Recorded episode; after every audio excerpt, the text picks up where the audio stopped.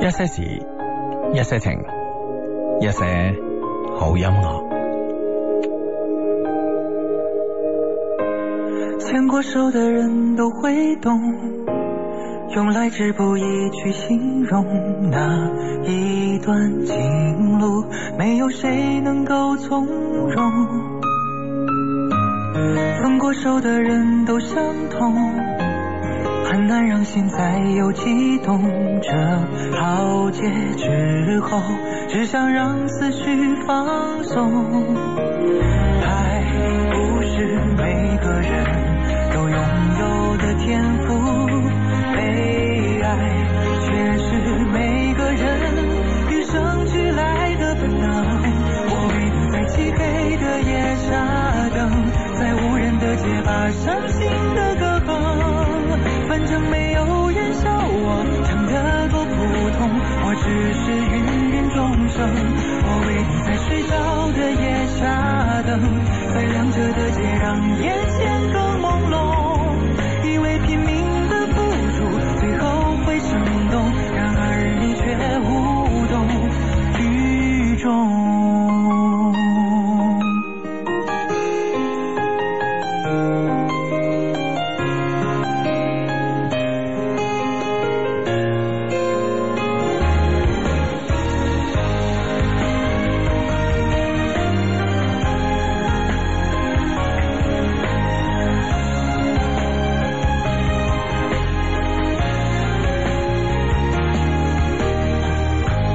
牽過手的人都會懂，用來之不易去形容那一段情路，沒有誰能夠從容。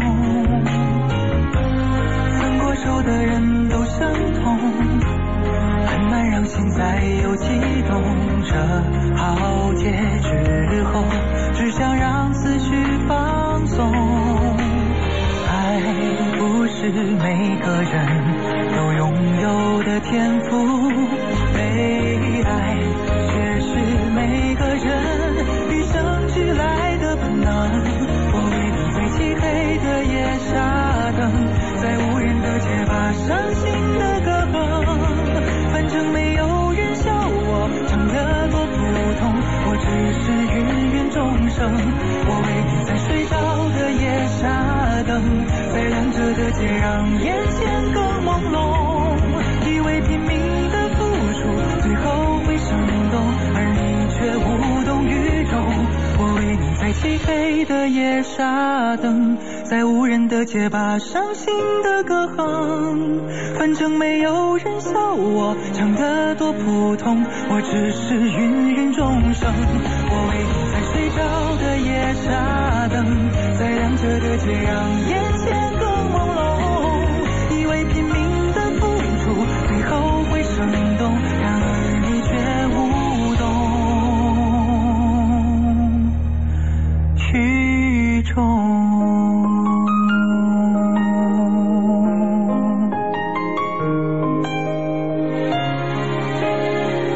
唔知喺呢個下雨嘅晚上咧，你有冇喺呢個街上咧傻等一個佢呢？吓？咁啊，當然啦，我翻電台嘅時候咧，我見到馬路旁邊咧有好多人喺度傻等的士咁 樣。啊咁啊啊！呢、個 friend 話喺順德啊，傻等住我哋咁樣。OK OK，周 六日晚依然會有我哋啦。啊當然係出邊係落緊雨啦嚇。嗯啊，都係臨食飯嗰陣就開始落雨啦嚇，夜晚好似應該五六點嗰陣就廣州計嚇就落雨。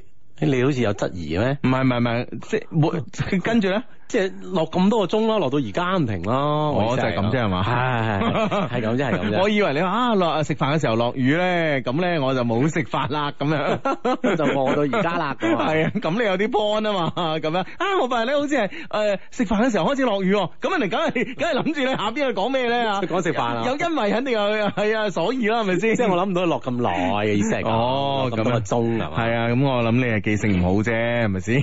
廣州落雨連落十日都見過過啦 咁啊係咁係咁係咁 係啊！没话找话吧，沒話找话。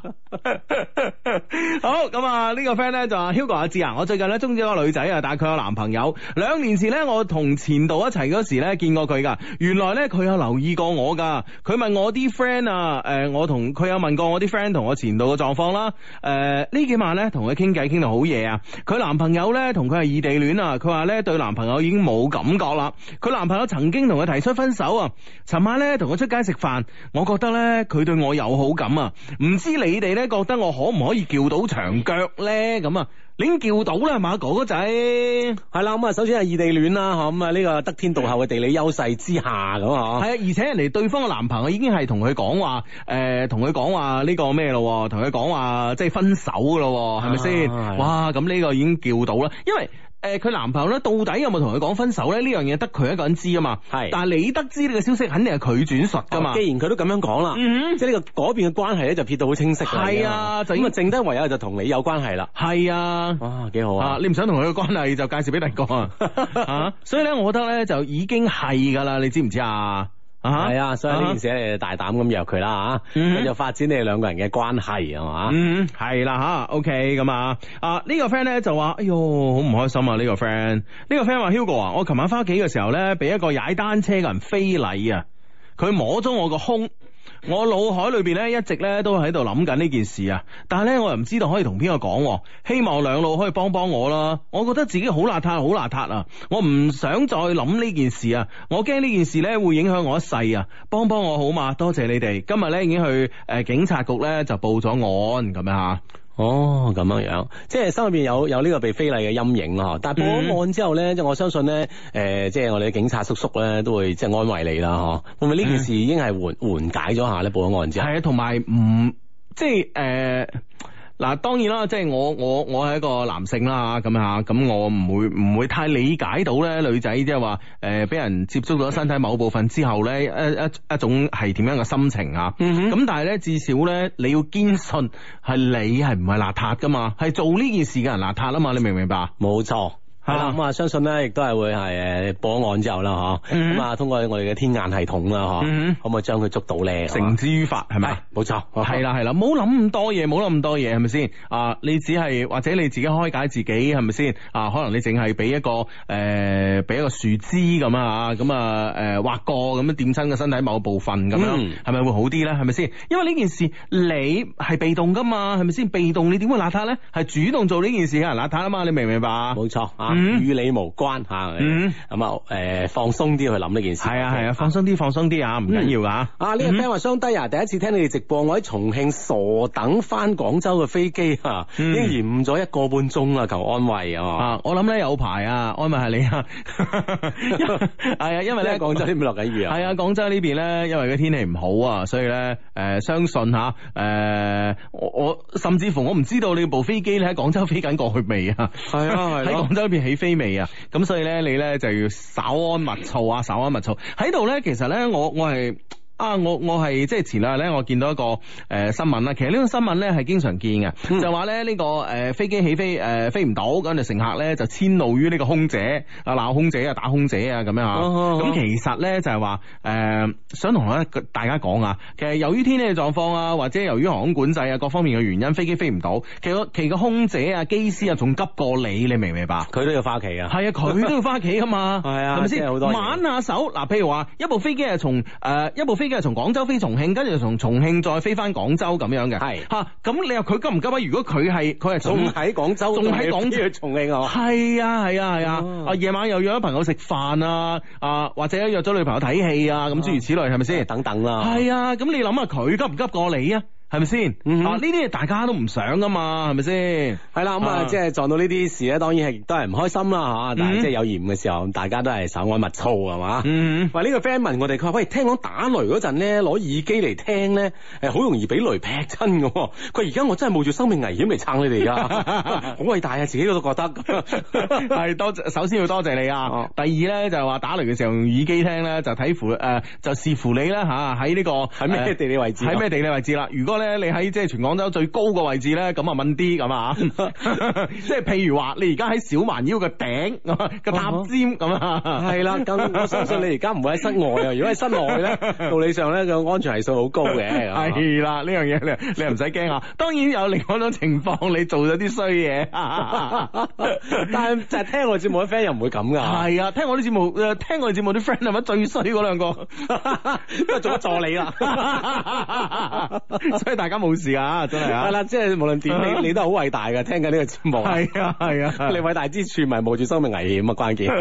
好咁啊，阿 Kimi 咧加大要奮鬥咧，就同我哋講啦，上港打平，好咁啊，係啦，咁啊上港要打平嘅話咧，而家係領先恒大係一分一啊，分咁啊吓。嗯咁啊，係啦，咁啊，即係呢個爭奪咧，咁啊，相信咧，今年嘅中超咧，上港呢嗯比較有力嘅競爭者啦嚇，嗯喺爭冠嘅過程當中啊嘛啊，，反而我覺我從來都未認真即係覺得上港係一個有利嘅競爭者你喎，覺得邊支係啊？我覺得始終都係國安，國安係嘛係啊，我似覺得始終都係國哦係安，嘛啊哈咁你點解？但係即係而家基本都誒、呃有有冇打到半程？未有而半家打到七輪啫嘛，啊七八輪咁嚇係啊，一共一共要打三十二輪噶嘛，哦，咁即係未有耐。係啊，我都未有開 Ờ, 啊，真係。 O K，咁啊哈啊，關鍵咧就係教練啊、資金啊、隊員啊，咁都俾到大家睇到佢嘅情況，主要嗯哼係所以引起咗重視咁樣 Ừ, 係嘛，嗯嗯嗯，咁你講資金，你誒你舊年呢個魯能資金差咩？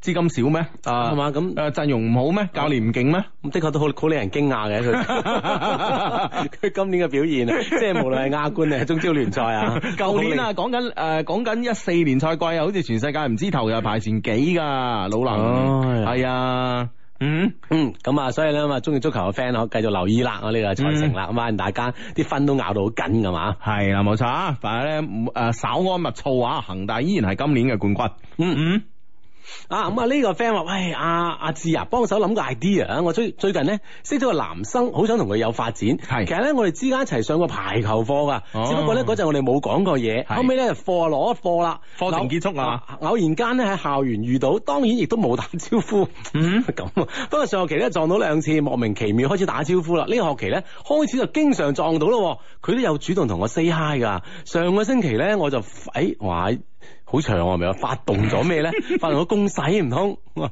跟住點算咧？咁樣啊，而家開始 say hi 啦，咁樣。啊而家 say hi 咪繼續 say hi 咯，係啦，係咪我先諗即係 say hi 之後，啊哈可以就變成唔單止 hi 一句啦，可以講多幾句話啦，嗯係甚至乎係有有啲想約對方嘅啲嘅內容出現喺呢個語句當中啦，嗯嗯嗯啊咁可以啦，慢慢發展啦。係冇錯啦嚇。啊系啦，互相打招呼已經係一件好好嘅開始啦。 係啦，冇錯啊。OK，咁啊。呢個 friend 話空姐約女朋友食飯，我冇聽錯啊嘛。我啱啱講啊，空姐啊、機師啊咁咁啊，就算空姐都有女朋友嘅，係啊。 佢都可以約佢啲 friend 食飯。係咁啊！呢個 friend 咧就 Hugo 啊，我呢個月咧十五號咧就要影畢業相啦，唉，眨眼咧就四年啦，由本來上知天文地理誒變成咧而家係誒變成而咩家都唔知殘啊留少少節操嘅嘅迷途小耳 啊，四年嘅大學生活仲有咩？小二 B 啊，仲要係哦啊，OK， 諗下咧都一把辛酸淚啊，咁樣啊，個個都係呢個階段噶啦，係咪先？係啦，咁啊，即係啊，邁出校門咧，進入社會咧，又係重新即係，哎呀，嗯奔即係進發嘅咁啊時間㗎啦。係啊，個個都係呢個階段啦，係咪先？我哋人生嘅高峰永遠都出現喺高考高考當日啦， 係咪先？係啊 啊，所以咧係咁噶啦，你要接受呢種落差，你明唔明白？ 係咁啊，呢個 friend 咧，哇，呢個 friend 誒，呢個 friend 嚟自法國 friend，我知道啊，David 啊，佢有時咧覺得自己好開心啊。我之前追過一個誒，追緊一個女仔，佢有男朋友噶啦，但介紹誒，但介紹於佢同我都喺。啊！但介於啊，sorry 啊，但介於咧，佢同我都喺法國啊，接觸咧比佢同誒佢男朋友多吓、慢慢咁樣咧，我就發覺佢咧誒，發覺佢咧唔係中。但慢慢咧就發覺佢唔係我中意嘅嚇，其實咧追佢嘅同時咧，我仲中意緊以前高中曖昧嘅對象啊，誒、發好曖昧嘅短信嚇、啊而我曖昧嘅對象咧，誒、有次咧喺北京時間早上六點咧發微信同我講話發惡夢，惡夢咧為誒、惡夢咧嚇個內容為我啊唔理佢啊嚇醒咗咁樣啊，咁都唔算花心啊，咁樣算花心咩？啊咁，而且佢講述呢樣嘢，我諗都係表述佢對你嘅即係有意思嗯啊，嚇係咯因為惡夢真假啊先唔好理係啊係啦但咁係意思肯定有嗱啊，，其實唔係嗱，其實呢種狀況算唔算花心啦？志啊，佢而家追緊個女仔，個女仔係有有男朋友嘅，但係咧就由於咧佢同個女仔都同喺法國啦，咁啊大家咧就近水樓台啲啦吓，咁慢慢咧覺得自己唔中意個女仔啦，咁啊誒好似咧又掛住以前高中嘅曖昧對象喎，咁啊而曖昧對象好似又掛住佢喎咁樣啊。嗯啊，咁唔係太花心㗎咋呢個，明唔明 白？啊嗱，第一第一第一個第一個女仔，你係你係追咗我一輪，誒發現咧佢唔係我中意嘅對誒嘅嘅，唔係我中意嘅嗰個類型啊嘛，係咪先係？啊，咁呢、個呢、個唔花心啊，呢、個只不過喺你喺過程中咧，終於誒驚覺啊，佢唔係我嘅 target 咁啊嚇，咁係一個好理智嘅表現嚟嘅。而第二個咧，你係仲懷緬咁，你高誒、呃懷緬緊咧，你高中呢個曖昧嘅對象，而呢個曖昧嘅對象咧，而家同你咧，好似心裏邊仲有啲嘢咁啊，係咪先？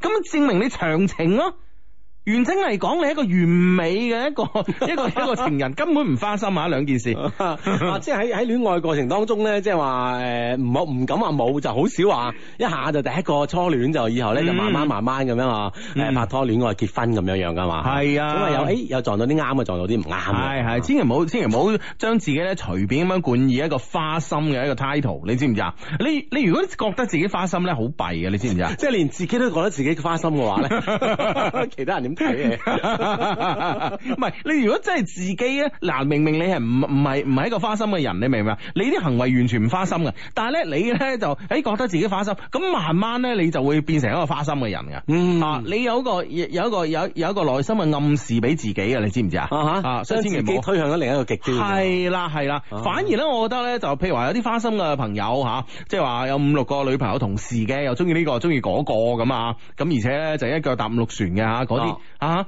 咁樣，佢嘅心理暗示，誒、哎我係一個專一嘅人啊嘛，因為啊我其實我。並行啊！我作為一個並聯嘅一個一一一個一個一個接觸方式，我只不過係喺同一時間裏邊作出一個選擇，我啊唔哈花心啊！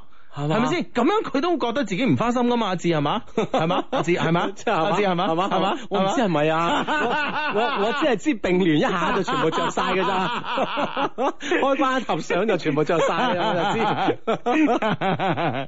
究竟係着咗係通咗電咧，定嚟咗火咧，就另計啦，咁啊啊嘛？係啦，要堅信自己唔係花心噶嘛。啊男神之叔噶嘛，佢佢佢頭到七噶嘛。嗯佢話我有個男性朋友啊，誒、佢有個無理取鬧嘅女朋友，男生屋企人都唔中意呢個女生嘅，幾次想分手咧，呢、個女生都以呢個絕食嚟要挾男生，嗯男生次次都唔忍心佢。有幾多斤啊？啊！即係唔 冇冇描述啊，次次都唔忍心咁啊，所以分手分唔到啦。咁啊，所以咧就成日俾呢個女生咧就精神折磨，點算好啊？麻煩兩老幫手俾啲意見佢啦，多謝晒。P.S. 咁啊，我同老公一齊自駕遊喺廈門啦，咁啊一路上咧都係聽翻你哋以前嘅節目㗎，咁啊。哦，多謝啊你。多謝多謝你同老係啊，咁我覺得咧就誒呢、個女仔咧，咁如果佢係即係誒。呃自己絕食噶嘛，佢自己絕食，咁由於呢個體重嘅問題噶嘛，我覺得可以誒誒，呃咁、你即即係係多啲同佢分手。係啊，我覺得你值得同佢分手嘅，係咪真係將佢變成一個窈窕淑女咁苗條啲啊？咁啊，啊！佢即係慢慢即係回想起身都會多謝你啊！ 係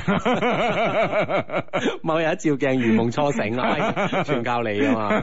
哇！又索到白白聲，係啊係啊係啊幾好咧，係咪先？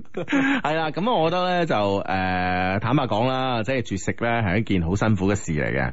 咁我自己都試過吓，我自己咧都有啲朋友咧就話喂你咁誒、呃你咁肥啊，咁不如介紹一個最簡單嘅減減減肥方法啦。我話點啊，辟谷咁啊，嗯誒辟谷真係唔食嘢啊咁嘛，啊，係唔咪食先嘢即係翻有階段啦，幾日幾日咁計啦啊一般咧就以七日為一個周期啊呃周期，因為咧誒、呃、據聞嚇，據聞誒、呃、據聞咧科學家咧就研究出咧，原來人體嘅呢個整體嘅新陳代謝一次咧係七日，嚇。哦，咁樣啊係嘛，所以我哋平時都係以七日為一個星期 啊嘛。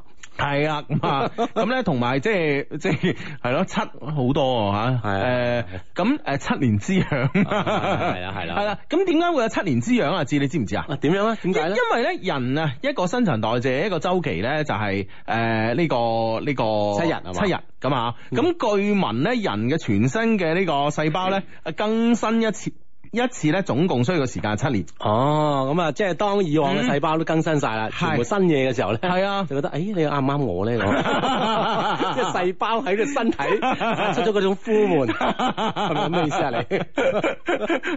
你新佢都冇計啊唔，係新嘅細胞咧，希望希望係接咗另外一啲新 嘅細胞，啊所以喺身體各處發出咗啲呼 喚。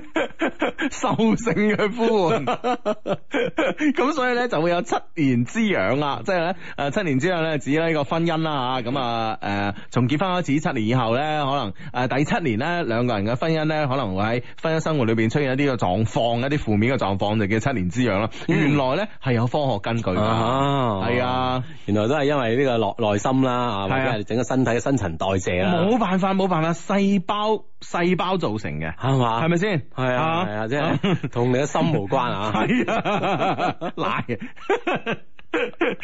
有得奶奶，反正啊，OK，咁咧就誒，呃咁、我 friend 咧就介紹我辟谷啊七日噶嘛，咁七日咧誒唔係咩都唔食嘅咁啊，咁咧就係話要食一啲嘅咧就係、啊我上次唔知介紹嗰啲咩啦，誒、反正係有啲類似中藥煲水嘅，啊吓，嗯即係飲啲嘢嚟嘅，哼，係飲一啲啊嘢液嚟體嘅，嚟嘅。嗯。哦，咁樣樣，即係呢七日期間就靠呢樣嘢嚟維持啦，咁啊。系啊，維持好辛苦，我同你你講。試咗幾日啊？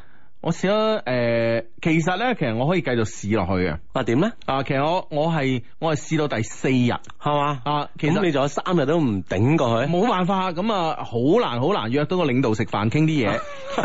咁你冇人唔食噶， 一食你就停唔到口啦。 你帶你帶嗰樽嘢去啊嘛，係咪先？得閒飲啖咁啊嘛，你真係啊！唔係㗎，唔係㗎，嗰樽嘢咧係朝頭早咧係诶係朝頭早起床飲㗎。 啊，即係就係嗰個時間飲咗，係啊，係全日啊都唔使飲啦。系啊，跟住中午飲一次，跟住咧就午時之後咧就過午不食啦。嗯，啊，哦，係啊，咁樣樣，咁原來咧，诶、诶、真係好辛苦啊！ 你唔食嘢，係嘛？係啊，所以咧，啱個 friend 咧，即係個女朋友咧，以呢個絕食嚟相诶、相威要挾啊，相要挟咧，咁我覺得咧就真係可以俾佢試下噶呢啲嘢。啊可能佢覺得，哎呀，食嘢都好啦，誒情願唔同呢個人拍拖啦咁樣。 係啊啦，或者你喺你一種極端，佢都會多謝你啦。係咁啊，咁正嘅身材咁嗯啊哼，好啊，咁樣啊，係啊其實你可以基本唔使點理佢啦。喂如，果不不過咧，我同你講咧，辟谷咧辟到第四日啊，係啲人好清醒啊，係嘛，係啊。 即係好有，因為因為我就好清醒， 個欲望出晒嚟，想食嘅欲 望。唔係，我覺得第一、第二、第三日都好辛苦，啊第四日咧就神清氣爽啊啦開始。哦，係啊，咁你都你又可以試下啊，㗎。仲可以嚟過喎嚇。嗯，呢個 friend 話仲可以嚟過 嚟多次啊嘛，完唔整嘅七諗日啊，前三日太辛苦，係嘛特別第二三日。哦，啊阿志啊，琴日喺深圳見到一個男 friend 同一個大叔 friend 咁啊，都係着住你哋嘅美洲豹喎，嗯係嘛，都係咁型咧，係，啊，啊唔好講係啊，啦。有冇打招呼啊你咁係嘛， 係床前明月光咁啊係。咁樣樣先得，係咁啊！呢個 friend 咧就話喺番禺香港大酒店咧做咗十年嘅前台接待工作，感覺咧自己喺呢度咧睇唔睇唔清前景啊，又或者可能係時間太短嘅原因啩？想知咧兩老對此行業嘅睇法噶嘛？咁如果一個誒、呃即係如果係一個即係誒、呃外，即係我睇過好多即係。誒、外國嘅呢、個即係手誒寫呢個酒店業嘅書啊，嗯其實咧有兩個位咧喺一間酒店裏邊咧係好重要嘅，原來喺一啲誒嘅外國嘅誒、呃大酒店入邊，一個咧係誒估唔到嘅係 bell boy。啊 bell boy 即係嗯佢門口幫你開門攞行李嗰個，係啦，冇錯啦，冇錯。同你企門口攞行李嘅呢個 bell boy 咧，其實咧好多 bell boy 咧係做一世嘅。嗯哼嗯哦喺啊喺外國酒店好多入邊係一啲老人家嚟嘅嚇，嗯，啊嚟做呢個位置，係啊，係啊。會唔會係因為但係佢份糧咧，啊係分分鐘咧係高過部門經理嘅。啊哈？啊哦，即係點解咁重要？會唔會係因為啲客人嚟到間酒店，第一個接觸嘅就係佢咁樣？冇錯啦，啊，你真係有圍巾啊！你識去酒店，啊哦， 唔係你住酒店住得多，係係啱啊啱啊，你個人真係咁係咪第一個見係佢啊嘛？啊係 啊，，因為乒乓波咧係所有嘅酒店客人咧第一個見嘅人啊，所以佢係代表咗呢間酒店嘅啊。同埋咧誒一啲咧即係好嘅酒店嘅乒乓波咧，特別做到啲啊老爺爺級嗰啲啊，啊哈啊做到嗰啲咧，哇！佢係你一入去咧誒誒，你一入去啲行李啊就直接就已經你即係從部車落去你就行係㗎啦，啲行李啊咩咧陣間會送到你個房，而且咧喺當你咧誒喺間房度稍事休息再落嚟啊嗰時咧嚇，咁佢已經咧係可以叫得出誒、呃你係阿孫生咁樣噶啦。啊，即啊哈係你客人嘅資料啊，係啊，啊佢掌握咗啊，係啦，OK，咁啊吓啊，你你正話同我拎行李上房啊嘛，所以你記得我我姓孫啊嘛，OK，咁啊，嗯係咯跟住咧。啊，可能你夜晚好夜翻嚟啊，咁樣吓，嗯咁咧佢仲係如果係誒誒誒，如果係仲係佢，或者你第二日朝頭早啊，佢仲係記得你嘅，啊，好即係反正犀利㗎喺你呢個喺呢個酒店嘅居住嘅日子入邊咧，係啊，你都會見到佢無微不至嘅微笑。冇錯啦，同埋哦可以叫得出你誒、呃你嘅姓名咁啊，誒、名可能未必啦嚇，咁至少咧誒孫生啊、黃生咁樣佢會叫得出嚟噶嘛嗯嗯。同埋、你要知道喎，間酒店咧分分鐘係二百幾間房嘅，係啊啊，所以咧佢對所有嘅嘢咧係佢佢呢個位置嘅人咧，嗯其實即係話個水平高與低啦係嗬。其實睇佢對客人係知唔知道一啲資料咁。嗯係啊，第二個誒、呃重要嘅職位咧就係、呢個 reception 啦，啊，即係呢個前台嘅工作，呢、個咧又係好重要、好重要嘅。啊嗯，哼但係咧我唔誒、呃我成日咧覺得咧外國嘅工資體系啊，呢、個薪酬體系咧比我哋中國成熟喺邊度咧？就我哋分分鐘一個一個好資深嘅 reception 又好，一個好資深誒好資深嘅 bellboy 都好啦嚇。咁、你嘅人工咧，其實真係分分鐘高過啲部門經理嘅，因為你嗯好重要啊嘛，因哦為你喺度年資好長啊嘛。但我唔知道中國啲酒店啊會唔會係咁樣，但我估多數唔會咯。係啦，始啊終都係話經理級別啊，係啊等等會高啲啊。係啊，咁所以即係做咗十年，誒睇唔到前途，咁呢、個呢、個呢、個迷惘期係一定會有㗎。嗯哼，啊，即係好似我係冇上升空間啦，咁我點咧？我點咧？咁樣吓，啊咁你嘗試咯，跳下槽睇下有冇上升嘅空間咯。係啦，繼續翻翻我哋節目啊，一些事一些情啊，逢星期六及星期日晚咧，誒、九點半打後咧就會出現喺珠江經濟廣播電台嘅，咁吓。OK，咁啊呢個 friend 咧就話 Hugo，我想問下咧你對雜誌社有咩睇法啊？發展前景如何啊？而且咧專業不對口做採編工作咧喺職業發展方面咧會唔會偏離正常嘅途徑咧？咁啊，咁啊當然啦，咁啊對於咧紙媒體咧，即係好多年前咧就已經傳話紙媒體會死咁啊。嗯，咁誒、啊，我見到一個非常之好嘅解釋咧，就係話咧，誒、雖然咧而家嘅誒，雖然咧而家嘅馬路上邊咧行嘅已經係汽車而唔係馬啦。但係咧，啊養馬嘅人咧，仲係社會嘅誒、呃金字塔頂尖級級嘅人物。嗯。 唔係，即係佢佢講呢樣嘢咧，係即係即係你講呢個解釋啦，係嗯係有道理啊，嗬。係但係可唔可以等同於紙媒體咁樣樣咧？嗬，咁啊，啊可哈嗯能我諗啊，另另外有想睇啦，因為你近一兩年咧，其實對紙媒體嘅衝擊咧，相信係越嚟越大啦，嗬。嗯哼咁啊，其實大家都見到好多嘅紙媒體啦，佢哋慢慢好似都冇之前啦，嚇個勢頭咁好。咁嗯呢個係即係已經係客觀存在嘅事實啦，咁。嗯啊，而加入雜誌社，咁我唔知係一種邊種類型嘅雜誌社咯。嗯啊，會唔會係啲誒相對咧嘅專業性更加強嘅雜誌咧？其實佢生命咧，其實佢嘅生存空間咧，仲係尚存，即係好大生存空間喺度嘅。哼，例如咧。啊，誒、嗱，例如咧，我舉個例子啦啊嚇。哈，OK 例如咧就係咧誒一啲嘅你誒要評職稱、要發表論文、認可嘅嗰啲雜誌，係嘛，係嗰啲雜誌即係啊嘅呢個行業雜誌啦。嗰啲行業雜誌啊，啊嗰啲雜誌咧，哇好到爆，你知唔知啊？而家嗰啲雜誌咧，即係誒、呃因為而家你要評中級職稱又好啊，高級職稱又好啊，係你要啊發表幾多篇文係啊章，你要發表幾多篇嘅論文啊，諸如此類嚇。係咁而家你係呃誒直接咧同嗰啲雜誌社傾咧，啲雜誌社就俾埋論文俾你，你署個名就得㗎啦。哇咁好咩？係啊，有個咁好嘅嘢咩？而家你冇腦啫。 哦， 這樣 子，這 樣子。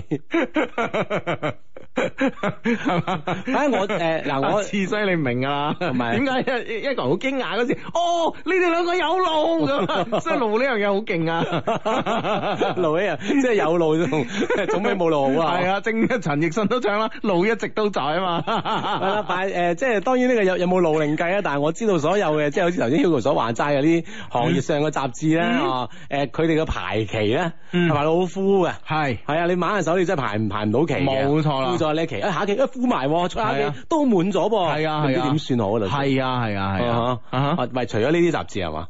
哇！呢啲雜誌真係前途無量啊，直頭。 係啊，但係即係話誒，所有一啲即係摘摘抄類型嘅雜誌咧，即係啲誒就好 文摘類。啊，就相相對好似係問啲啦。係啦，咁專業誒、呃即係話誒，就譬如話係誒寫酒啊，比如 Y Magazine 啊，即係類似呢啲雜誌咧，你覺得？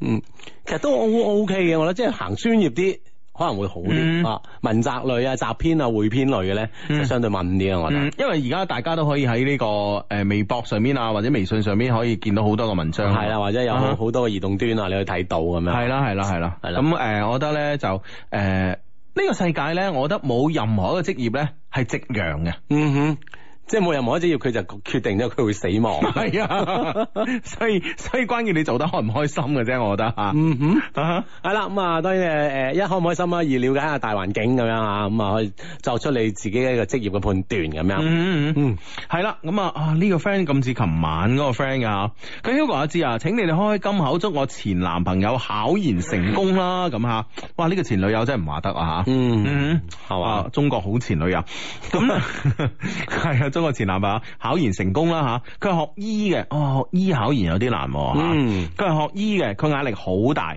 佢老豆咧喺出邊咧有咗小三，而小三咧仲有咗 B B。佢媽媽咧因此咧有中度嘅抑鬱症啊。我哋喺一個月前分手，係佢提出嘅，理由係佢誒忘記唔到佢嘅初戀，但係咧我仲好愛佢，我亦唔相信呢個理由。不過咧，既然佢都提得出分手，咁我希望咧佢考研成功。多謝，一定要讀出咁啊！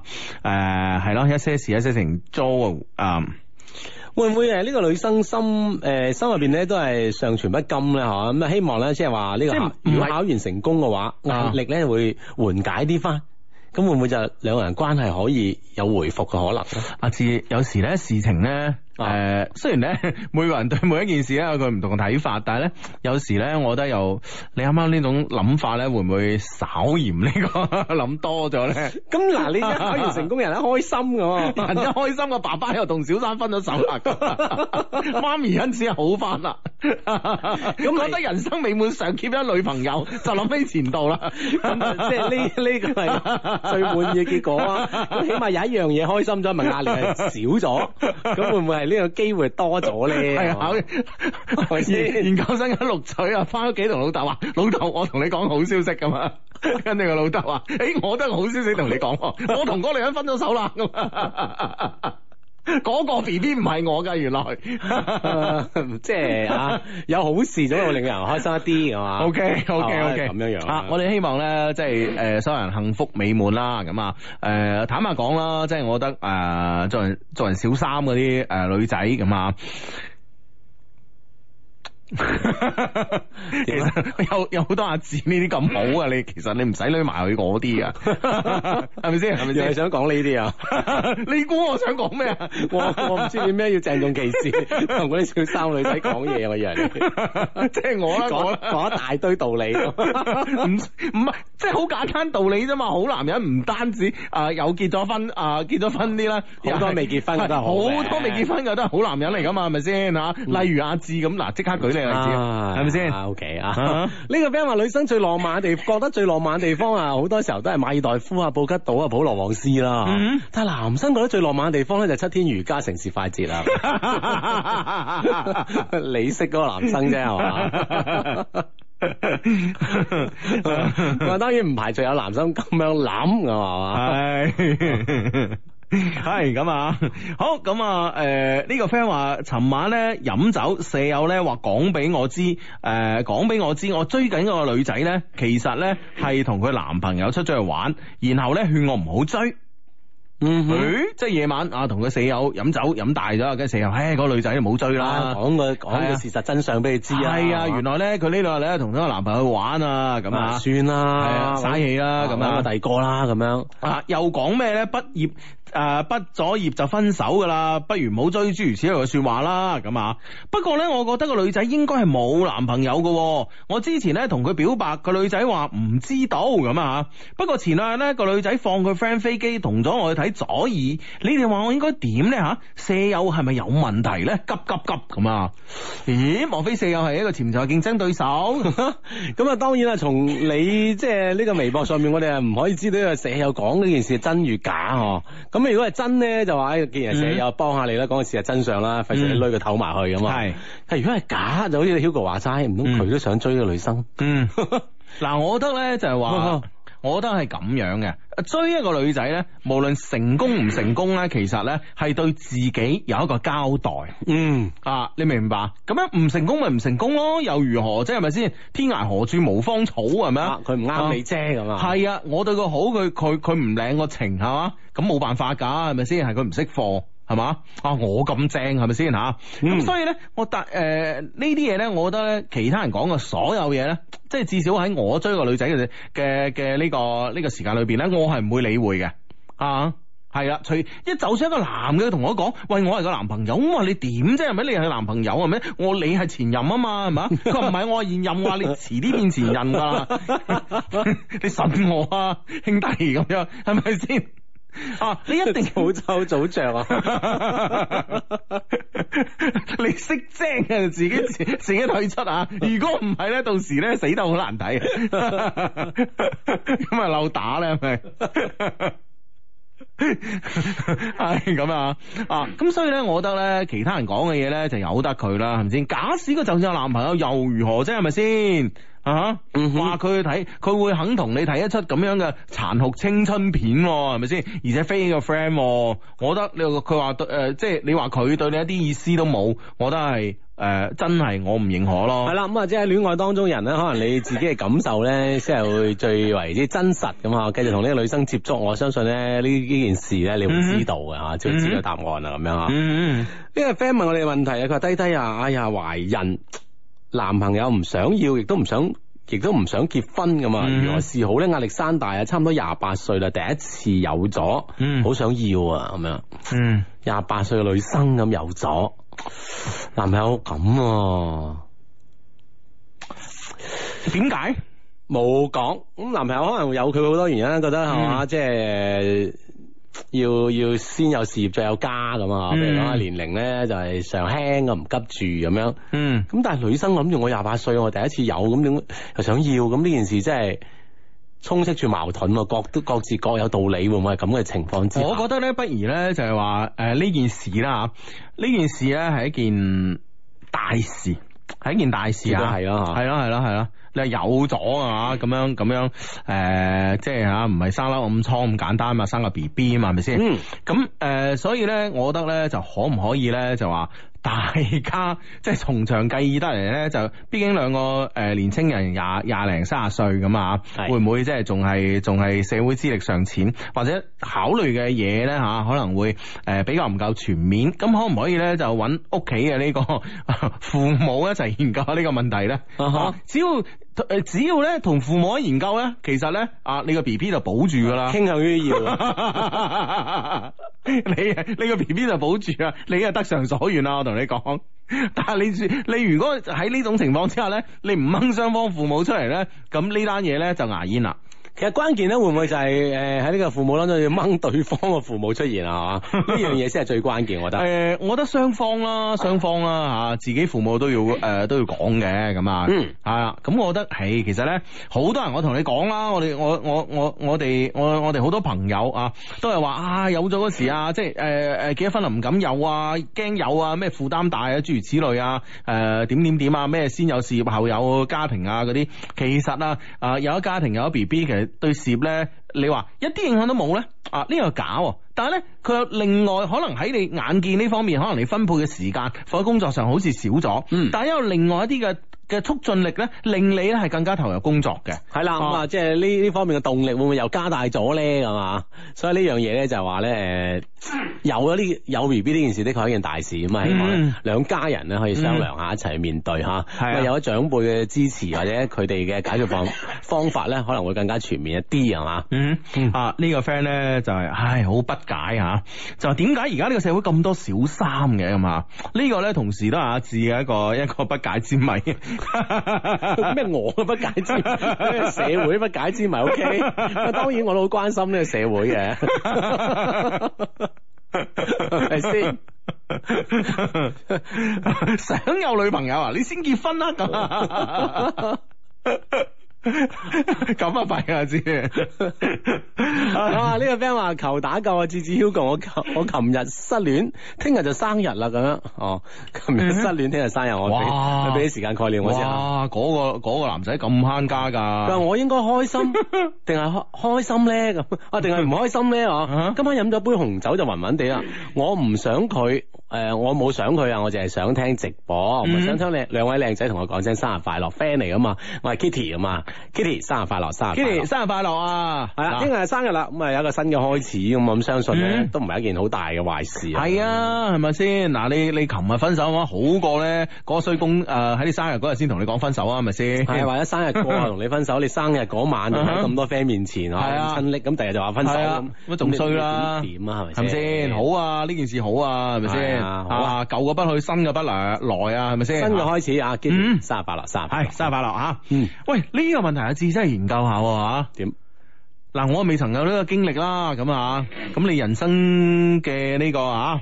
嗯，經經歷比較豐 富，唔知會唔會有咁嘅經歷啦嚇。啊，聽下 friend 多嘅 日子，呢個 friend 問 Hugo 哥啊，如果個男仔咧見到個女朋友啊嗯。硬唔硬唔到咁啊，嗯係咪講明佢哋之間已經冇愛情咧？個男仔係咪應該放手咧？嗱，佢裏邊咧，嗱，首先咧吓，會唔男會仔發上嚟啊？跟男仔發上嚟啦？係咪先？啊，啊，咁嗱，可能入邊咧有一個潛台詞嘅冇講啊，就話咧對自己女朋友唔得。但係咧，可能對住其他女仔咧又得咁樣，哦咁先、有呢個懷疑啊嘛。哦如果個男一個一個男仔見到所有個女仔都 唔得，佢唔會有呢個懷疑噶啦嘛咪。都有啲咁嘅人㗎，將責任推喺人哋身上，啊咪唔關我事㗎咁。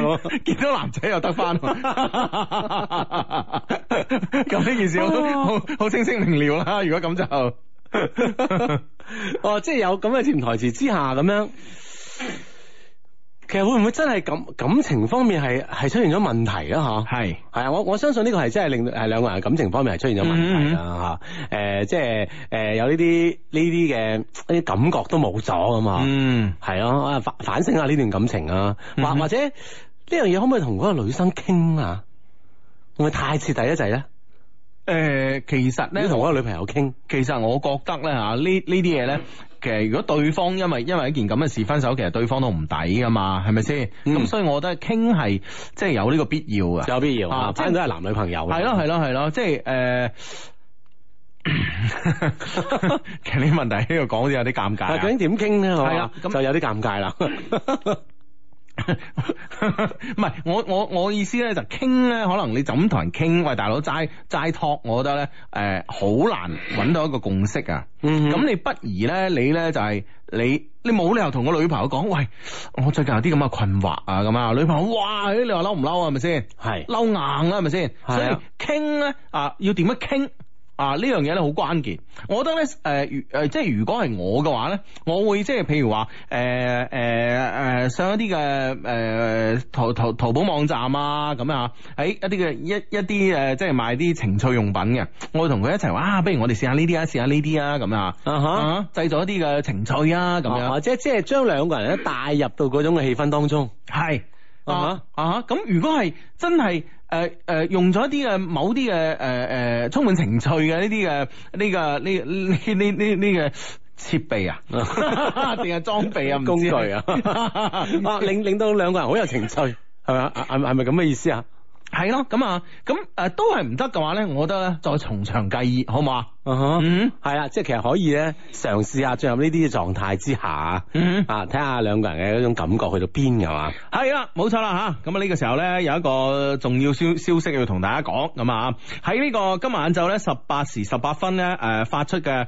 呃雷雨大風藍色預警信號咧已經解除啊，喺二十二點嘅十九分解除咗嘅，咁啊、嗯好嘢，一天講晒咁啊，係啦，嗯咁啊誒各方面咧都可以注意啦，係嘛？嗯誒呢呢個呢個 friend 咧就係咁咁樣講，佢話咧誒芝芝啊，我有個朋友咧，琴晚揾我嗰陣咧發咗兩個表情咁嚇，我都唔知佢想講咩，所以我冇理佢啦。係跟住今日咧，佢又問我點解唔理佢，我覺得好無語啊咁嗯樣，有種唔知點溝通嘅感覺，嗯，咁咪唔溝通咯，係嘛？係啊，哦，人哋可能發兩個表情就係 say hi 咁嚇。嗯咁你俾啲回應佢咯，你 hi 咁樣咯，或者發翻兩個表情等等。啊哦，咁如果如果我有啲朋友咁樣問我咧，我同佢哎呀唔好意思啊，琴晚瞓咗啊咁樣。啊吓，或者啊哎呀冇冇睇到啊，等等啦咁樣。係，咯，由得佢啦，呢啲係啊，呢啲冇辦法解釋嘅事嚟㗎。係咯，啊哈啊兩兩個人一下子溝通唔到係正常噶吓。嗯。系啦，咁啊，OK，咁啊，所有朋友咧，誒、如果你係想呢個喺節目期間咧，同我哋產生即時嘅溝通關係啊，咁咧就提一提大家啦，咁啊，可以誒、呃用呢個新浪微博嘅方式啦，咁啊，喺我哋嘅呢個九點半鐘啊。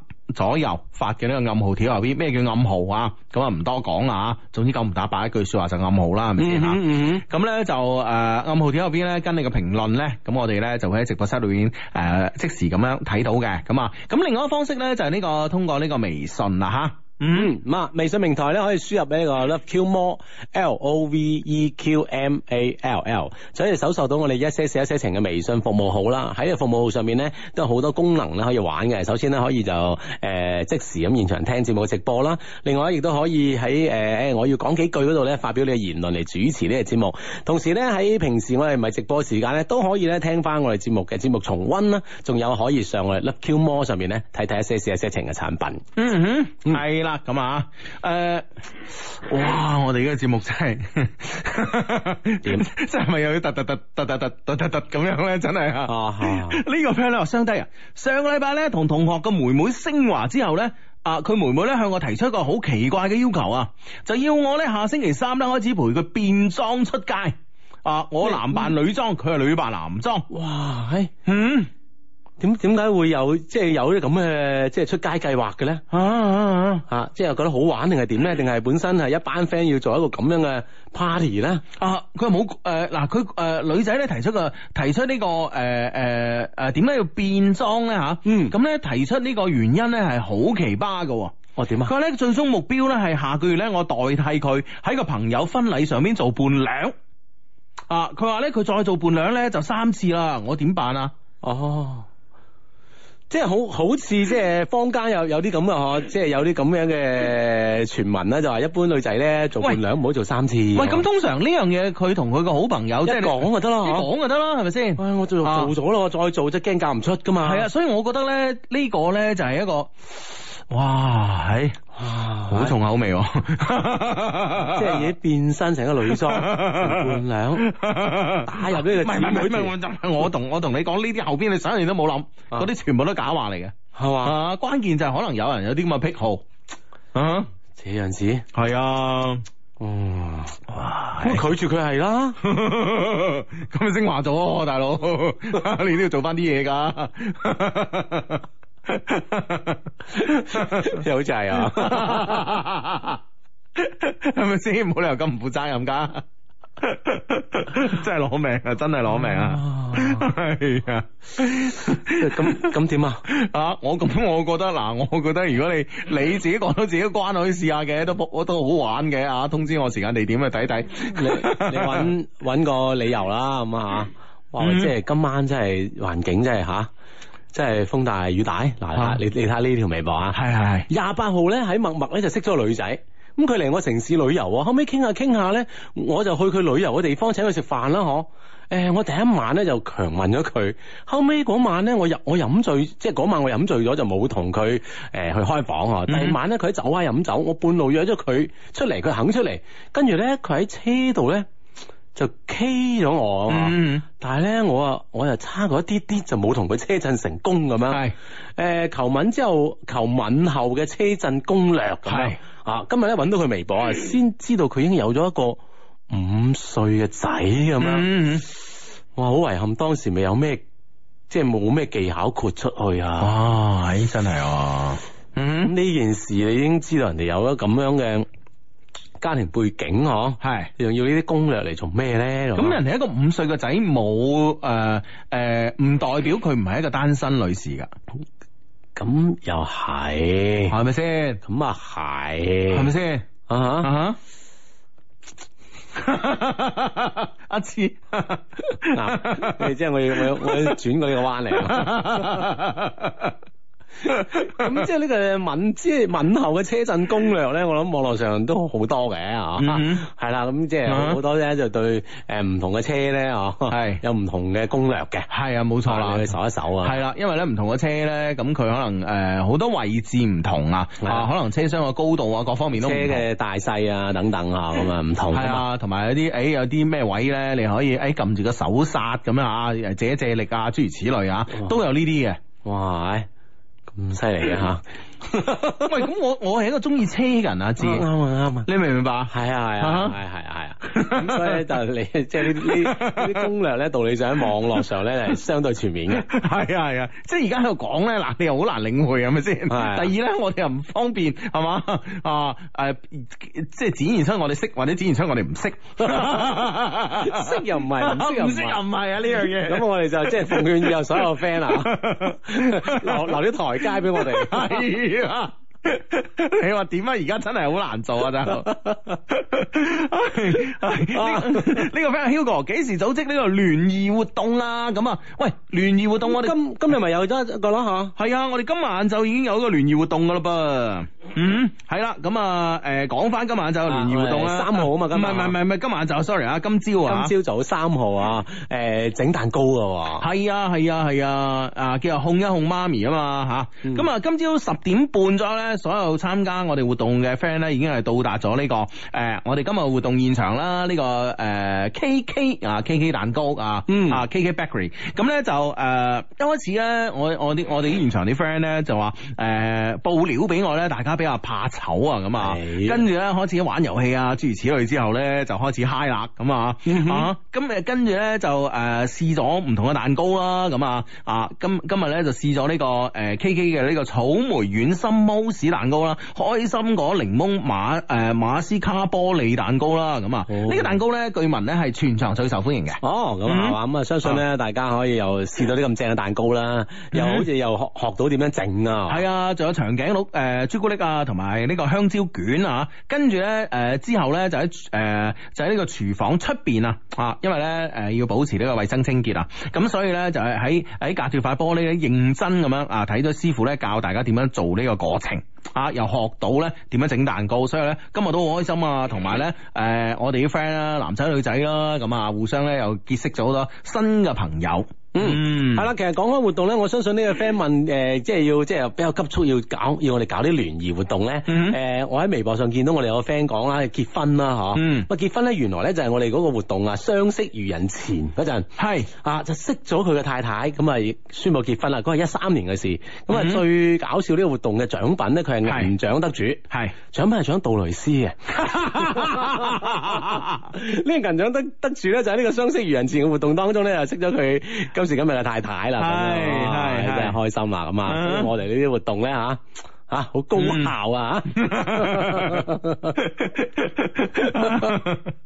啊！你話佢呢度嚟先係婚前用定係婚後用咧？係啦，梗係即係咪用用晒咗就結婚咧咁啊？ 定係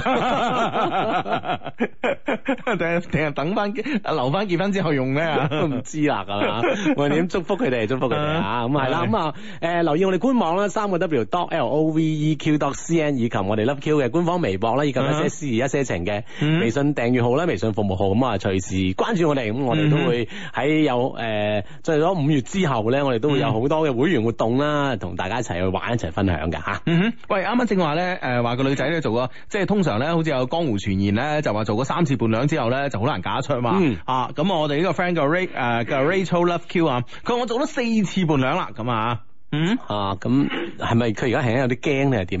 係點？ 即係佢而家心情係點？你你做咗四次係點樣先？咁我哋好難揣測嘅。係啊係啊 係啊！ 哇！呢、個呢、個 friend 呢、個 friend 話講到重口味，點啊？講唔講 啊？佢話咧呢個 friend 話講到重口味，佢話咧我同事咧吓咁啊約咗個女仔，升華嗰一次之後咧，第二次咧吓食完飯之後咧就上咗嗰個女仔部車， 啊又車話，嗯嗯。咁怪唔知中國嘅汽車銷量咁勁啦嚇，啊點解個個城市都要限購啦？原來車咁多嘢搞嘅。啊哈，上咗去部車。係啦，咁啊發現咧 個女仔喺車上邊咧啊準備咗呢個繩同埋蠟燭喎。 哇！佢係啦，繼續翻翻嚟我嘅節目啊，一些事一些情啊，哇！大佬即係大家即係呢個對呢個汽車嘅使用方法噶嘛，即係我覺得咧就我即係自愧不如啊，自愧不如啊，係嘛？咁啊，王你話咁多年對汽車都頗有研究咁啊系。咁，我都唔會即係，我都唔會浪漫到喺汽車入邊即係點蠟燭噶嘛，至 唔係而家而家啲 friend 嘅 即係注意力都唔單止停留喺汽車度啦，呢、個 friend 話求單車攻略， 跟住求摩托車攻略咁樣，即係 即係我哋 friend 對呢方面嘅知識嘅渴求啦，哇！ 真係可見一斑啊！係啊，真係真係孜孜不倦啊， 真係，即係嗰種求知嘅慾望真係，哎呀 真 係太令人佩服啊！真係。係啊係啊係啊，真係係咪先啊？咁啊。係啦，咁啊，啊，即係哇，幾浪漫咧，係咪先啊？上到女仔車，見到蠟燭同埋有繩噶係嘛啊？喂，繩啊，嗱，蠟燭我可以理解啊，係咪先啊？嗯哼即係兩個人喺部車度，即係食下燭光晚餐，點啊蠟燭咁係樣。啊，或或者啱啱啊個個誒嗰嗰日係個男生生日咁嗬，嗯整個蛋糕插支係啊係啊蠟燭咁係嗬，啊係啊呢個驚喜佢幾開心啊嗬！嚇，你話繩有咩用啊？字係啊，繩攞嚟做咩咧？哦，即係綁個蛋糕嗰 啲繩。我我想象力只能夠去到呢度啦。 我覺得唔係嘅嘛， 你想像力好啲即係我唔覺得係通常你你你話即係一個蛋糕，你出面包裝嗰啲咪叫繩叫絲帶好唔好？咁啊係，咁啊係咪先？係啊係啊 係咯，繩啊，通常即係啊，係啊係啊係啊，即係有有啲咩用啊？一嗬？啲啊，即係通常係扎實一啲嘢先會用繩啊嘛。係啊啊係啊，咁都係嗯要要綁實啲咩咁嗬？嗯嗯我啊哦真係有咩用咧吓？即係綁實啲咩咧？攞係嚟啦，咁我哋誒而家嗱誒，我哋所有節目主持啊，可唔可以話俾我聽啦嚇即係話俾我兩個聽知嚇，即係蠟燭我哋估到有咩用啦，係嘛？係啊繩有咩用咧？下次再有人問我哋，我哋就唔會係嘛？係啊即係我就唔會咁樣就。我哋係對答如流噶啦 啊抹上口得個嘛。窿又唔知，唔知有咩 用我係嘛？係嘛即係我哋自己人冇啊所謂啦。係咪先哦唉真係啊！呢、個啊呢、個呢、個啊 Ri- Rachel Love Q 咧，佢咧就話誒、呃準備㗎，而且從來未冇擔心過，即係做咗四次伴娘唔使驚咁啦。哦嗯。係啦，唔使驚啊，係嘛？咁你咪同佢講咯，三 即係頭先嗰個 friend 話冇所謂，我我識幾個 friend 都做幾次噶，咁咪得咯，嗯嗯嗯咁咪唔使變裝 啊嘛。係係係啊！嗯哇，喺過山車攻略啊！ 呢個舊過山車攻略啊，真係跟住公交車攻略、地鐵攻哎略、飛機攻略、電動車攻略，即係所有交 通工具嘅攻略，哦係係 啊！啊！呢、個 friend 話重口味 吓、學醫嘅學生笑啦。 佢話我哋學校啲女生啊，上解剖課嘅時候啊，解剖肌肉嘅時候啊，哇哇見到就覺得餓啦啊吓。上完診斷課咧，邊食飯邊討論排泄物啊。嗯，係咯係咯係咯，係咯係咯啊！啊！我哋先冇理，我哋先冇呢班醫誒，先冇讀理醫嘅呢班主持人先係啊，係我哋只不過即係知道喺個車上邊條繩嚟做咩咧吓。係啊。 啊！冇人答我哋喎，真係。 我係我係等等緊呢啲啊，咁啊呢呢個 friend 話，我同男朋友去睇完演出之後咧，嗯差啲就升華啦。哦誒、而且誒離離開佢屋企嗰陣咧，發現佢枕頭下邊咧有個安全套咁啊。哦，佢屋企咧有類、哦有類似款嘅情侶拖鞋。哇！哦喂，我問喂呢對鞋邊個女㗎？係佢話唔係啊，係一齊買㗎，唔係女仔啊，只不過即係一套咁買啊。嗯嗯啊，叫我唔好亂諗咁樣。嗯哇！你話佢係咪有固定嘅性伴侶啊？嗬、嗯，誒，佢升華嗰陣咧，中意聽嘅歌單咧，喺喺網上睇又又增加多咗播放嘅次數。哇！即係女女生嘅心思真係好好細密㗎喎，嗬、嗯，哦，即係呢個歌單咁，可能就佢嗯係 check 佢手機啦，會唔會係嗯咁定係點啦？嗬、嗯多咗播放次哼，數。冇啊，你嗰個誒係你嗰個誒 QQ 音樂嗰個歌單啊嘛，係咯係咯啊，增加多呢個播放次數。嗯嗯，升華嗰時候一定要聽過啊嗯，哈。 哇，咁我覺得真係有景滾喎，係啦，即係從呢個，個安全套啊，同呢個情侶拖鞋啊等等咁樣吓。嗯 哼所以呢樣嘢咧嗯吓，你要再再再 check 下啦。嗱安。 哎呀，顯得我我識好多嘢咁，其實我都我我只不過係中意睇書吓，咁啊即係邊邊本書講呢啲嘢？ 好多好多好多， 哦係啦。咁咧，我誒、呃其實咧，我係誒、呃曾經喺雜誌上面睇過咧，就話咧誒好多男仔啦嚇，特別即係誒誒冇冇拖拍啊，咁啊誒呢個呢、個單身嘅啊男仔咧嚇，咁佢好中意咧就係、即係又冇話好中意啦，間唔中咧都中意係誒用手嘅咁啊嚇。咁誒、呃有有呢、個誒、呃、專家咧就建議咧男仔咧，你就算誒用手嘅時候咧，你都最好咧你係戴安全套。嗯嗯，啊比較衞生一啲。啊哈，哦嗯，即係有有呢方面嘅衛生建議。係啦，因為咧，誒、呃，研誒科學家研究咧嘅結果係咁樣噶，佢話咧好多男仔咧係咩時候佢先哇突然間即係自己好衝動咧咁啊？佢通常咧都係喺誒網絡上面誒睇嘢嘅時候啊，佢突然間會產生呢種嘅衝即動。係一啲係啦視覺上係嘅啦衝擊㗎嘛。係啦，但係咧，由於你嘅鼠標同埋你嘅鍵盤係唔會有人去清潔呢兩樣嘢嘅，嗯哼，啊，基本上係唔會有人去即清潔係呢會樣有嘢好多細菌喺嗰度嘅。係啦，係啦，係啦啊。咁呢個時候咧，你如你如果咧，即係誒冇一啲嘅呢個誒誒冇一啲嘅價格咧，其實係係即係誒冇一啲嘅保唔護衞生誒冇一啲保護措施咧，係對自己嚟講咧係唔衞生嘅行為嚟嘅。嗯啊，呢樣嘢真係嘅，所以安全套咧，或者可以咁樣解話啦，嗰咁樣嗰過去啦，得唔得啊？啊哈啊啊，都得嘅。係咁，女裝拖鞋你總唔可以話個老闆話你買一送一係嘛？哎係啊誒阿哥仔，你買呢對我送嗰對俾你啊！我唔使喎，我男裝嘅喎，我我自己一個人。誒你咁靚仔，成有女朋友嘅，係啊咁啊早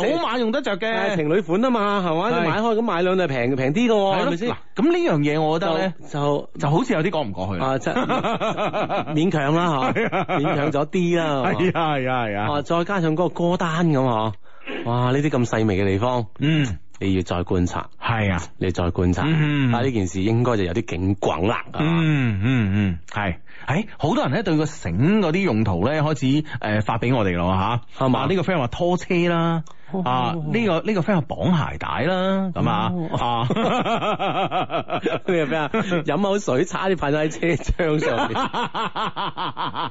聽我嘅節目啊，呢樣嘢 啊，啊就唔係第一次提醒所有係啊嘅主持 人啦。係啊，好多 friend 都話，當然係用嚟誒愛嚟應急嘅時候拖車用噶啦，係喎，嗯嗯係喎，即係以備不時之需，係。防患於未然。 係啦，冇錯啦吓係。 哇！呢、個 friend 求勾機攻略， 呢個推土機攻 略，哎 拖拉機攻略。求啊下你哋。 好啊，好啊，我哋都同我哋同求啊。 唉，呢個咩醫 車？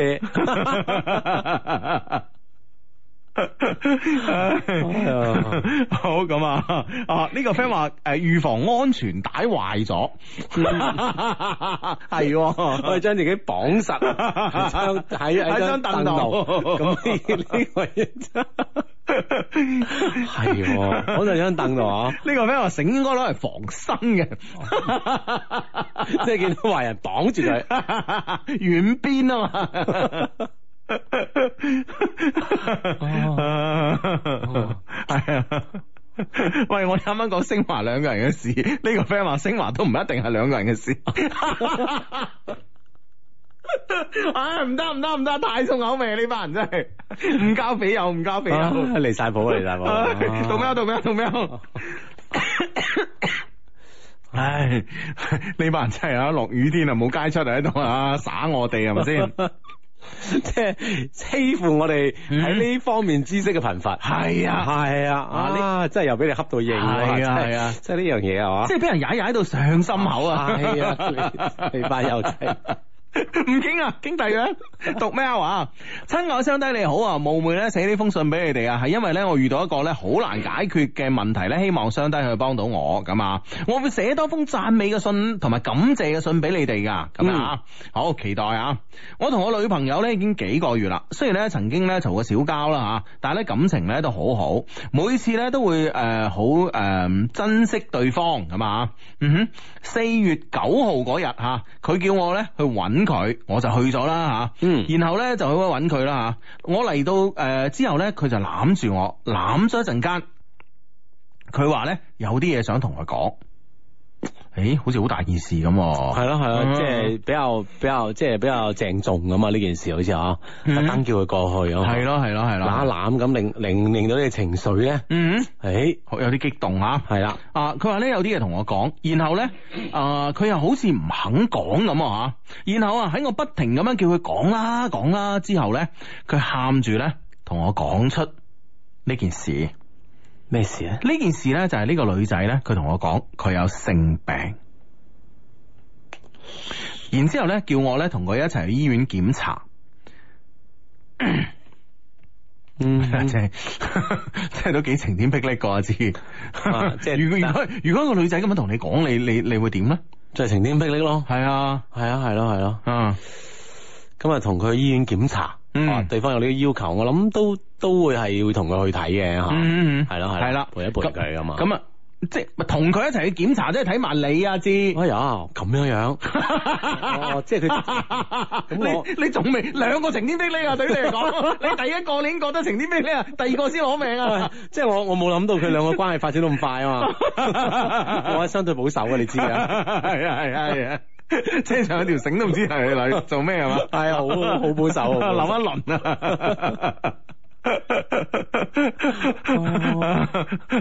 阿 Stella 話相低，可唔可以轉話題啊？依家我同阿哥喺高速啊，聽緊節目有啲尷尬咁 啊！你哥笑到我開心啦，晒 佢認真揸車，係啊啊，認真揸 車係啦。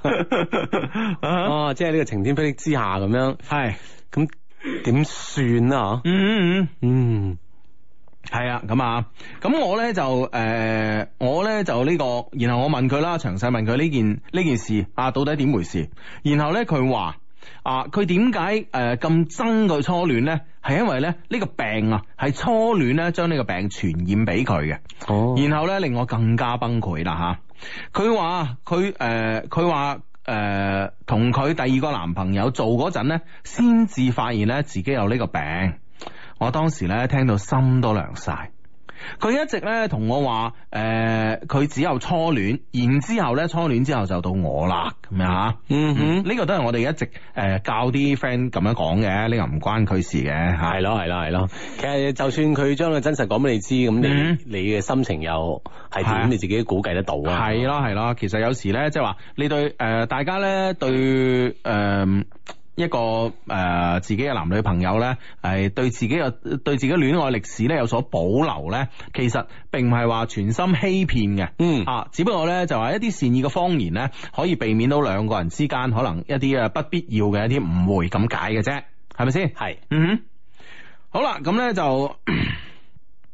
佢話咧呢個 friend 話我係一個比較傳統嘅男人啦吓，誒、呃父母嘅教育咧都比較傳統，誒佢同我講誒、呃有個初戀嗰陣咧，我已經好難接受啦吓、但冇辦法，鬼叫我愛佢咩吓？但佢居然一直呃住我啊！啊！我唔知道咧，佢仲有咩嘢咧係呃住我噶，我好驚咁啊！誒，佢唔係因為咧誒。佢唔誒，佢唔係因為講出佢有病呢件事呢，就想呃我噶啦。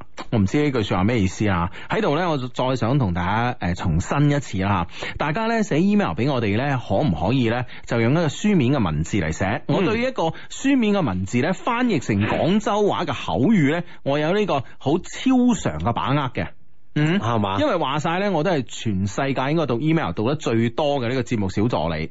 係嘛啊？啊，所以咧咁多年嚟咧已經練就呢個技能係噶啦。係冇錯啦，本身已經天賦異異 稟咁啊，再加上咁多年嘅歷練， 係啊係啊係啊係啊咁啊。係啦，咁啊，誒、即係大家咧，費事咧寫呢廣州話咧，有時咧一兩個字嘅一兩個字嘅差錯咧，令成句話嘅嘅意思變咗，係咯，令到我哋都要比較喺度揣測緊，喺度估估下吓，咁樣啊。咁樣，啊誒佢誒佢話咧，誒唔係因為佢初戀，誒、佢可能已經結婚啦。佢第二個男朋友咧，就係、因為知道佢有呢個病啊，所以唔要佢。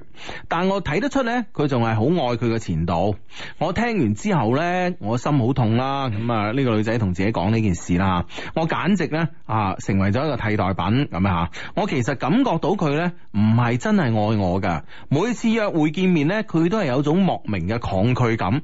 我唔在乎佢身體上有咩病。啊哈！我只係想一個能夠真正愛我嘅人啊！佢之前誒，佢、之後咧問我會唔會同佢分手，佢又誒、呃我覺得佢係一個偏花心嘅人啦嚇、啊我而家嚴重懷疑咧係佢想同我分手咁啊嚇，先至講出咁嘅説話嘅。佢問我呢個問題嘅時候呢，我同佢講我唔會拋棄你。佢看似咧好感動，但係呢，我似乎好似呢都感受唔到，誒、呃感受唔到佢呢種誒、呃所謂感動嘅呢個真實性啊。嗯，我自問咧，我好愛佢，但係咧，誒、可能咧，由始至終咧，我都喺度猜測緊佢有冇真係愛過我吓、其實前面提到嘅誒、呃提到嘅小吵小鬧咧，都係因為呢個原因。我唔知點樣行落去啦。按照佢嘅說話嚟講咧，我係一個好善良。啊嘅人，我唔會傷害人，我唔知接落嚟咧點算好。希望咧各位 friend 唔好嫌呢封 email 短，因為咧我真係流住眼淚咧，先至寫咗幾日啊，先至寫咗呢封 email 出嚟嘅。我而家真係想聽下各位嘅意見，幫親不幫你嘅雙低可以幫幫我，萬分感謝。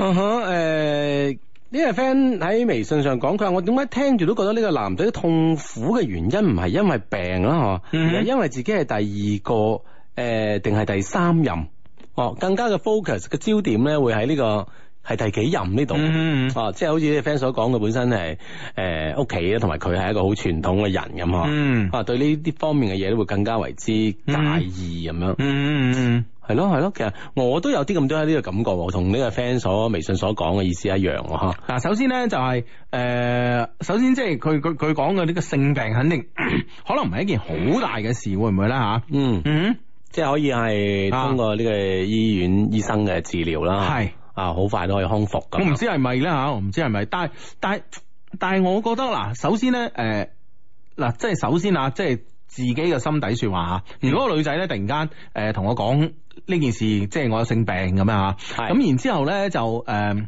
我唔理佢係曾經有過咧，定係即係而家仲有噶吓，而家仲有緊咁樣吓。其實我我我即係。我我首先咧，我會我會快速咁過濾一次吓，咁會唔會我飲醉酒啊，諸如此類啊，即係我自己要肯定我有冇同佢有誒試過先吓。啊，即係有冇發生過呢個行為先啊？係啦，咁如果我即係我我快速咁樣搜索一次咧吓，咁樣誒誒誒，即係有啊有咁啊，咁啊真係大劑。咁我會唔唔思考其他問題，喂，先去醫院 check check 先。啊，先即係先諗 下點解決呢個身體問題係先。啊係啊係啊，首先要計，喂大佬命仔緊要啊嘛，係咪先？咁呢樣嘢肯肯定㗎啦係咪先？咁所以咧，我覺得咧，嗱，如果俾我嘅反應嘅第一，第一係呢樣嘢啊。咁第二個反應咧就係話，第二個反應咧就話，誒誒誒，第二個反應咧就話，如果吓我同你係未曾試過誒誒有升華嘅係啦，未曾試過有升華嘅呢個呢呢呢樣嘢嘅吓，嗯哼咁我先會諗其他嘢咯。嗯嗯，我先會諗，誒、誒、會唔會唾液都會傳染咧？咁啊，啊，咁即係好好好，即係好難講啊！係啊即係無論點都要 check 一次先啊。嗯係啊係啊係啊係啊，即係誒呢樣嘢都唔得，都要去醫院。咁然之後或者再諗啊，誒、我哋唾液都可能未未接觸過啊，誒、嗯咁我有冇同你拍過拖 咧？究竟我哋兩個嘅關係係咪好似你同我我所講嘅關係咁樣樣咧？係啊係咪真嘅哦咧，係啊係啊，但係咧，我覺得咧，誒、成封 email 咧，正如正如啱啱誒嗰個 friend 話齋啦嚇，喂，佢成封 email 嘅誒呢位哥哥仔又冇署名啦嚇，佢成封 email 嘅咧個 focus 冇話，即係哇嗱嗱聲去醫院 check check 啦，哦即係咁樣個糾結真係唔係喺個病嗰度。係啊係啊係啊。係即啊係之前嘅拍拖嘅歷史啊，嗯誒自己係咪替代品啊，係第幾任啊啊，可能個焦點真係呢啲位置喎。啊啊啊！系啊，咁所以咧，我覺得咧就話，如果係因為呢樣嘢嘅咧，你分手啦，嗯，你分手，你冇難為自己啦。啊，冇，即係我肯定咧，我我哋呢位 friend 咧，冇好似自己講嘅咁愛呢個女仔咯。係。嗯啊，因為呢，即係呢呢個刺咧，我相信咧，既然你係咁着重咧，係永遠都掹唔甩嘅，嗯哼我永遠喺嗰度嘅。可能有時會沖淡咗，覺得唉開開心，兩個人開心嗰陣咧，就不以為意呵。嗯但係一有啲咩小拗撬嘅時候，呢件事咧就會出現喺你腦海當中。嗯咁、咁即係你哋未來嘅交往咧，係有住好多呢啲咁樣有衝突嘅機會㗎嘛。係啊，啊，咁呢樣嘢何必咧咁樣？係，啦，係啦，係啦，係啦。嗯，所以我覺得呢樣嘢就係咯，分手咯，我覺得真係。啊咁啊！啲真係 friend 啊，微博上都有講啊，散咗佢啦，咁樣樣，OK，、嗯啊有有有呢個意見啦，咁樣啊，嗯。嗯哼，啊，系咯，所以我覺得咧就話呢封 email 咧雖然唔長啊，但係咧我哋俾嘅結結論咧都係诶好簡單三個字分手啦。嗯哼，哎呀，我終於識數學啦，點啊點啊，三個字分手 啦，算術啫，真係唔代表你識數學噶。 呢個咩啊？保守好，分手快樂咁樣啊！跟住咧，你 喺微信度話啊嗯誒先檢查咯，先醫咗病再講真愛啦，即係即嗯係凡事都有輕重緩急啦。嗯醫咗病再講真愛啦。誒、女仔都係口是心非噶啦，可能講出嚟博同情，令你更加錫佢，仲有機會嘅咁樣。嗯啊呢呢、個 friend 係咁樣認為嘅。啊！阿阿阿 Jimmy 咧喺度喺喺呢個微博上面同我講啊，就連愛滋啊佢亦都唔會傳染啦，Hugo 哥咁。喂，如果你女朋友你真係同你講啊呢個病，我唔信你夠你你你夠膽話，唉冇事嘅，我信我信醫學咁樣係咪先？啊醫學係你冇病嗰時你先信嘅啫 嘛， 係咪先？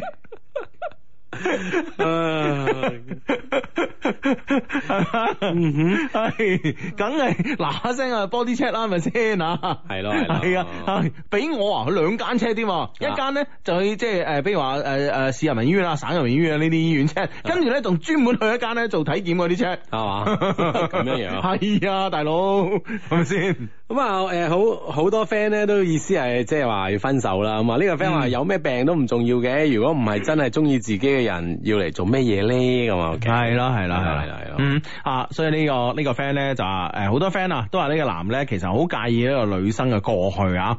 我哋曾經咧都喺節目裏邊講過咧，如果你咧兩個人喺戀愛中啊，你太介意對方嘅誒、過去啊過去咧，你兩個一定唔會有將來嘅。係啦，咁啊啊係啊喺呢個過去將來之間咧，其實你嗯為選擇咗一樣嘢咧，就會失去另一樣嘢咁樣嚇。嗯嗯，咁啊呢誒呢個 friend 話，唉，真係好弊喎，俾咗我我都係 check 下身體先啦，咁樣啊， 係咯係咯其他都係後話咁樣係啊 樣。 真係好好厚啊，好厚到不得了嘅話，真係。嗯哼 喂，好多人咧同我哋講咧，就係話誒，呃好多人同我哋講話咩 baby 同阿黃曉明分手，係咩？係啊。我誒唔知啊，哦應應該。 電影宣傳嚟㗎係 嘛？啊，系啦，因為佢哋嘅新氣象啊，係嘛，啊，咪佢哋嘅新戲啊，黃曉明嘅新戲上。啊哈係啊咯，咁啊，仲要喺誒兩個禮拜前，仲喺呢個誒哈，呃奔跑吧兄弟啊，係啊，，裏邊真係晒恩愛咁喎。當然佢嗰係之前錄嘅，就唔嗯唔知係幾時錄噶啦，咁啊，嗯係咯，咁呢樣嘢電影宣傳啩，啊，嗯，啊，因為聽聽講嗰嗰出戲唔好睇啊咁嘛，啊，㗎。聽講啊，唔知係咪㗎，我我你聽邊個講先？咁誒呢啲即係微信圈啊、微博啊，咁啊哈有有啲意見，有人咁有呢個意見啊，我自己未睇啊啊，係啊，唔知好唔好睇啊，我聽講，嗱，反正咧，我係咁樣，我我對人嚟分析呢個問題嘅。咁咧就我琴晚咧就睇誒睇呢個誒、呃微微信嘅朋友圈裏邊，咁啊最佳咧就話誒誒呢個尺度唔好睇。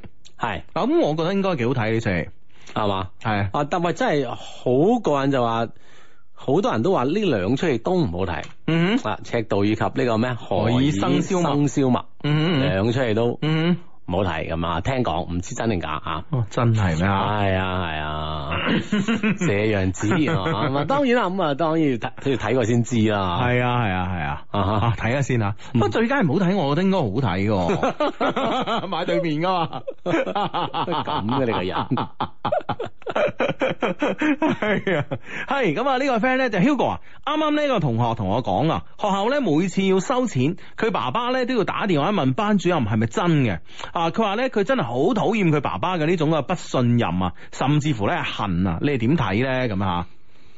誒、當然呢呢樣嘢唔知道之前呢個 friend 有冇前科啦，哦即係意思係誒有冇之前咧誒、用呢個理由咧呃呃過自己嘅爸爸咁樣嗬，咁如果係有呢個前科咧，可能呢種唔信任嘅累加咧，令到佢每次都要問咁嗬。如果冇咧，的確即係好反感嘅，嗬嗯哦，因為覺得誒，因為。每個人唔同嘅年齡大細啦，呢種信任感咧，我相信係好重要嘅。覺得人哋唔信佢咧，心入邊梗係好噏噶啦啊嚇。嗯哼，嗯哼，咁但係但係呢樣嘢真係 冇冇辦法，可唔可以同老豆傾下偈啦？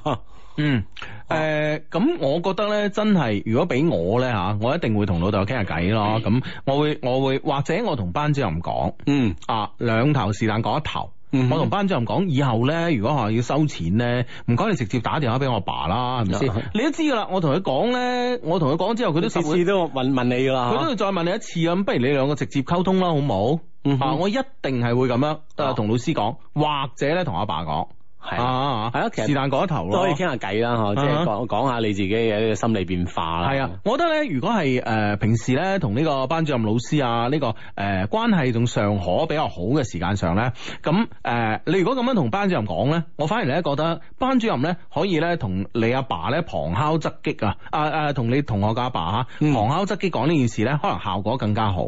嗯哼，嗯係啦，咁啊，等佢兩個人咧，即係呢兩個人溝通咗之後，班主任以及你哋爸爸啊，嗯溝通之後咧，可能呢個結果咧就會出得翻啲好啲嘅結果啦。我相信啊，嗯嗯係哼，啦，係，咯，咁我我覺得咁樣可可以面。面對面傾嘅呢件事啊。係啦係啦係啦吓，我覺得我覺得咁樣可能可能個效果好啊！你同個班主任講，個班主任喂喂大佬，即係同同你阿爸講啊，阿阿黃生啊李生咁啊，喂你唔好咁喎咁啊，嗯你咁樣對小朋友唔好啊，諸如此類。係啦，令到佢心理上啊等等會有壓力噶噃咁啊。嗯，係咯，咁啊，OK，咁啊呢個 friend 咧就話咧，誒、佢話係啊，電影宣傳嚟㗎，咁啊啊，佢話戲裏邊咧，Baby 係同黃耀明分手，何以瀟瀟生墨咧係唔好睇，尺度咧唔錯啊，咁啊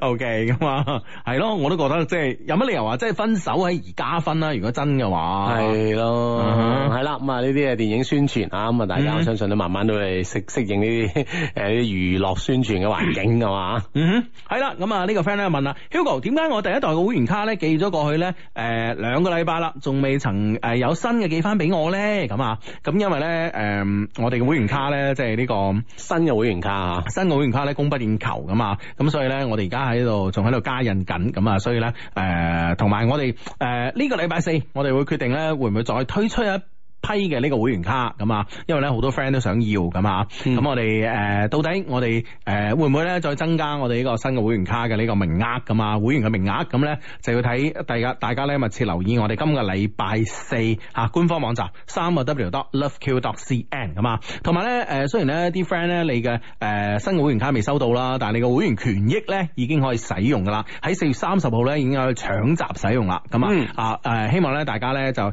已經係我哋嘅新嘅會員嘅 friend 咧，可以咧就係、密切留意你自己嘅權益嘅使用啦喎，知唔知啊？嗯好似今日嘅誒呢個誒誒呢個 KK 嘅呢個聚會啦吓，咁、樣已經有 friend 咧係使用咗佢呢個會員會員權益啊啊，會員嘅權益啦，因為我哋會員裏邊咧係送呢個活動嘅，免費嗯送呢個活動嘅，咁咧已經有啲 friend 咧係用咗個權益啦，咁啊係啦。